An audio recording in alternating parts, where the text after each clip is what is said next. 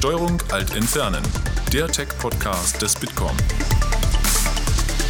Hallo und herzlich willkommen zu Steuerung Alt Entfernen. Mein Name ist Christoph Größmann und heute geht es um das Thema Angel Investing und dazu hören wir dann gleich Colette Balou. Sie ist Entrepreneur, Angel Investor und auch Gründerin der internationalen PR-Agentur Balou PR. Vor einigen Monaten hat sie auf Bitcoms Business Festival Hub Berlin darüber gesprochen, wie Angel Investing funktioniert. Und sie spricht aus Erfahrung. Be a Mentor, das ist der erste Rat, den Colette Balou jungen Investoren gibt. Und wie man Angel Investing richtig angeht, was sie bei vielen Investments gelernt hat, das hört ihr jetzt in ihrem Talk. Viel Spaß. I'm Colette Balou, and I'm going to talk to you a little bit about angel investing and how to get into it. And frankly, when I talk to people about angel investing, I hear three things. They tell me that they don't know how to get into it, um, they don't have the confidence, they don't know how to begin, or, or perhaps they don't have the money. And what I'm going to talk to you a little bit about that is how to overcome these things.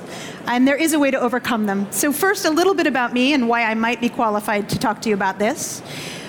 First, I've been a mentor in organizations like Techstars, in 500 Startups, in Seedcamp. And I've been a mentor for over 10 years, actually 12 years. And during my time, I have seen companies that I would have killed to invest in. So, people that run companies like TransferWise, GoEuro, a hometown favorite, Criteo, way back in the day. And I saw them and I thought these, are, these companies have something. I was mentoring them uh, and I just got a feel for each of them. So, being a mentor is about assessing a company quickly Usually you have a half an hour, 45 minutes to understand what's going on with the company, understand their business challenges, and then get a feel for whether or not you could help them, um, what you can help them with advice. Now, that actually pertains directly to what you do as an angel investor, right? So you're meeting with companies, you're doing a quick SWOT analysis, trying to understand what their challenges are, what you can bring to the table and the good thing is you're not only you're not just using 45 minutes to do an assessment. There's usually a period of time over which you get to know them, get to figure out whether or not it's a company that you'd want to get involved in. So my first tip for you, if you want to get into angel investing, is to be a mentor. Be a mentor. It gives you, it's practicing. You're learning about companies, you're getting exposure to business models, you're also getting a sense of what you're excited about, what you're interested in, where the skills that you have might apply to what the company that you want to invest in needs. So that's tip number one. Now, as an angel investor, I have invested so far in four companies, um, some of which are doing really well. So, Molotov.tv is a French company that recently took a $23.2 million series B, so that means it's really going very well. Some companies that are not doing so very well, unfortunately, and I'll probably lose my investment. Um, and how did I choose? Yeah, I'm not kidding, I have failed already, yeah. and I'm admitting it. But how did I choose those companies? I set guidelines, and that's my second tip for you. Set guidelines about what you're going to invest in and stick to them. Because if you don't, you'll be tempted by everything that comes at you. If, if you're like me, if you're an optimist, you fall in love with every business plan you see a little, or you see potential in people, and you just want to invest, you want to get involved, but you have to have guidelines. So, my guidelines, and I'm not saying these should be your guidelines, but my guidelines are pretty simple. I like to invest in teams or people that I knew before. I have been known to break this rule. I also like to invest in companies with a business model that makes sense to me, right? And that I can, that I understand and, and, and I get in my heart. Um, that doesn't mean that there are many business models that maybe just don't speak to me and I can't get enthusiastic about them. So I have to be enthusiastic about it because remember, as an investor, you're in this for a long time. So you need to be excited and, and enthusiastic about it. Um, there, I have two other, well, three other guidelines. I invest in companies that want me more for just money. Why? Because I don't want to be dumb money. Um, and finally, I invest in companies that want me for more than PR. So the essence of my um, capital has come from running a PR firm, owning a PR firm. I started it, it's called Ballou PR, Ballou Capital, Ballou PR. But a lot of the instinct of a lot of entrepreneurs is to choose me because they think, oh, she can help us with our communication strategy. And frankly, I can, but I've done other things.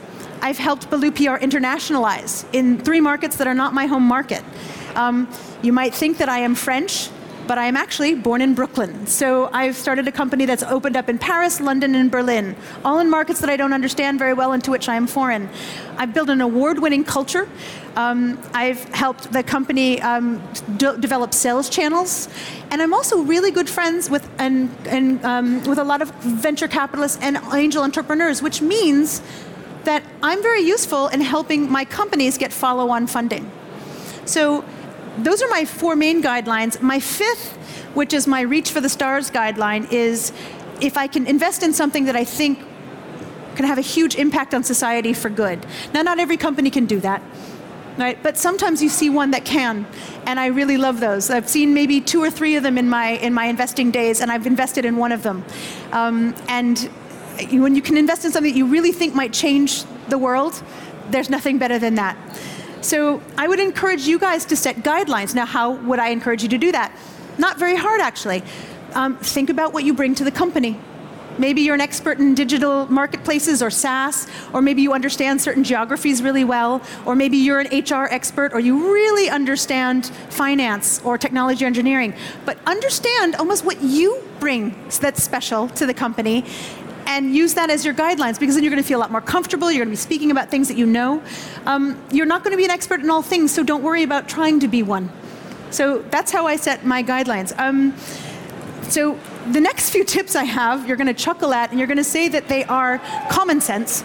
Um, but one of them is, quite frankly, set a budget. Before I started angel investing, I actually talked to a lot of my angel investing friends and I asked them what mistakes had they made that they really had wished they hadn't. And one of them was they hadn't set a budget. I have a budget for how much I will invest every single year, and I don't go above it for a couple reasons. Why? Well, I don't have endless amounts of capital, but also it is unfair to overreach and invest in companies and have basically them be in charge of your nest egg. How unfair is it to give an entrepreneur money and say, look, I need this back because if you guys don't div- get me a multiple back, I'm not going to be able to buy a house or my mother won't be able to have health care in the future. No, you have to know the money that you can give away and say goodbye to. Be fair to your entrepreneurs as well. Have it all be money that you know that you can say goodbye to. And finally, for heaven's sake, keep the paperwork. What point is there in having a great exit when you can't prove that you have shares? I know, it sounds funny, but you'd be surprised. A couple entrepreneurs have done this very thing. They can't prove they have the shares, it was all a handshake deal. Keep the paperwork, file it. They sound very, these are simple guidelines, folks. So, what did I say? Mentoring, that's practice. Get out there and mentor, right? Set guidelines for yourself, set a budget, collect the paperwork. And finally, I had talked about if you don't have money, people often come to me and say, I don't have money, how do I start angel investing? Well, have you thought about taking an advisory board seat or a board seat, knowing that you'll be putting more time and work into the company besides just showing up, answering a few questions, being a little bit of money, but saying, I dedicate 20 hours a month to you to helping you build a sales pipeline. Go back to the guidelines. What are you good at? I can help, you know, get you up and running with your finances, set up your spreadsheets. What can you do? And you just set a guideline for what your time would have been worth, and that becomes the, your investment and therefore your shares. So anyone who comes to me and tells me they don't have money to invest, you do have money to invest. You have your knowledge.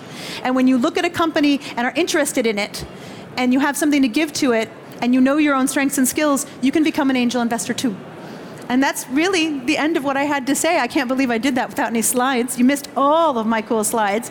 Um, but I, I, would be happy to take questions. I'm around afterwards um, to take, if you have questions about this, sometimes people don't feel comfortable raising their hand and asking things. But even the most elementary question, because I'd really hate it if some of you had a spark to angel invest and you just didn't feel like you'd ask the question that you had and I could answer it and help you get there. Because it really has been one of the most rewarding things I've ever done, and I encourage you all to do it. So with that, I thank you. Thank you very much for the nice speech, even without the slides. Um, what volumes are the companies asking for? So, how many money um, during the seed phase or you're investing in? I've negotiated everything from a 5,000 euro investment up to 100,000. Okay. So, like 5,000 is not too little, especially at the seed phase or the pre-seed phase. Okay, thank Yeah, you. You're welcome. 5,000 is not too little. An It inspiring can be done, message. people. It can be done. It can be done. Okay, Colette, you're going to be around throughout the day. I will. Thank you so Excellent. much. Okay, thanks for your time. Thanks, guys. Das war Colette Balou mit ihrem Talk auf der Hub Berlin. Alle Infos dazu gibt es auch in unseren Shownotes auf www.bitkom.org/podcast. Danke euch fürs Zuhören und bis zum nächsten Mal. Das war Steuerung Alt Entfernen, der Tech-Podcast des Bitkom. Weitere Folgen findet ihr auf www.bitkom.org/podcasts.